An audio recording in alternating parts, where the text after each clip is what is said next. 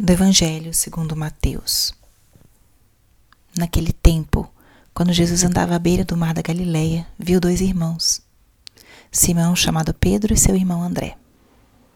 Estavam lançando a rede ao mar, pois eram pescadores.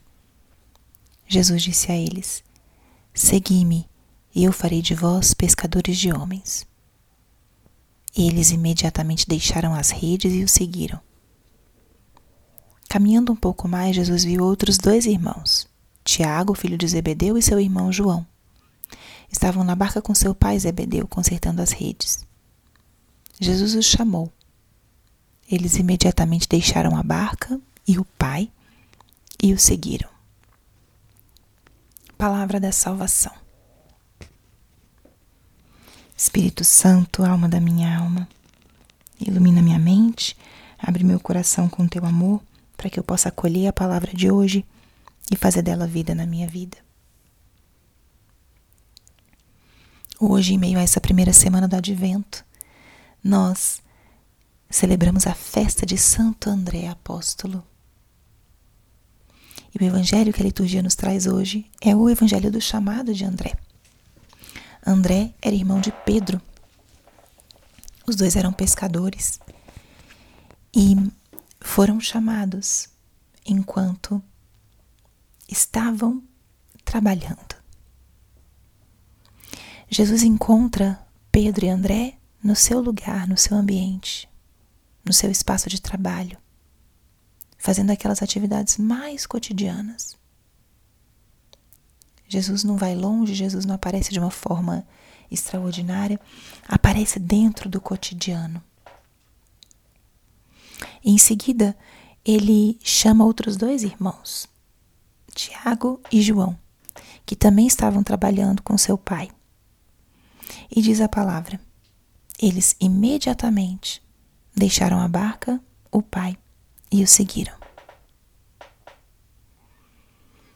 Meditar na vida e no chamado dos apóstolos sempre nos leva a uma meditação uma reflexão sobre essa dimensão tão real do chamado e da resposta.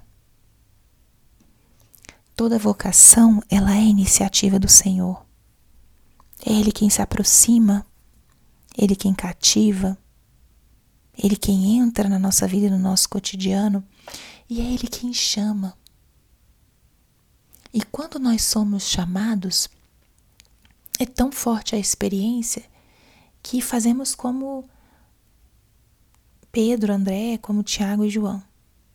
Deixamos tudo para segui-lo. Aqui o evangelista fala não por acaso de que eles deixaram a barca e o Pai.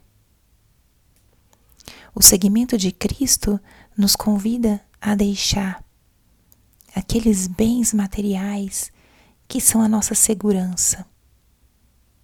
Nos exige desprendimento das coisas materiais e, inclusive, das nossas seguranças mais lícitas.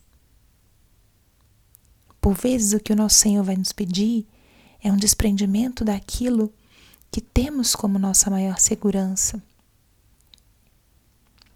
Um desprendimento de bens que vão passar.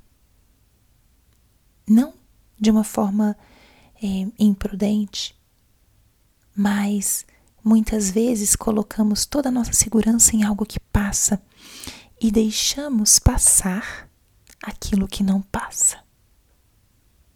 Deixamos passar a graça de Deus, a presença dele na nossa vida, deixamos passar um convite a uma maior entrega. E outro elemento que esses jovens deixam para trás é o pai. Quando o evangelista fala deixaram a barca e o pai, está querendo ressaltar a dimensão afetiva. O pai representa aquela segurança de afeto. O pai muitas vezes é o nosso porto seguro, aquele que ensina, aquele que provê, aquele que protege. Eles deixaram o pai. O seguimento de Cristo, por vezes, também vai nos pedir renúncias afetivas. para que possamos responder a esse chamado.